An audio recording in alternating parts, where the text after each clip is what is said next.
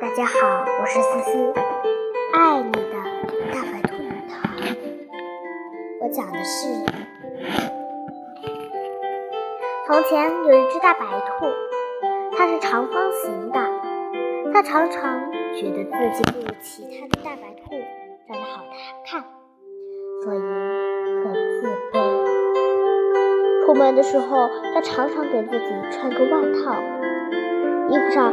画着可爱的大白兔，即使这样，它仍然没有朋友。大家都不愿意和它玩。突然有一天，它遇到了个美丽的小姑娘。小姑娘对它说：“你好可爱呀！”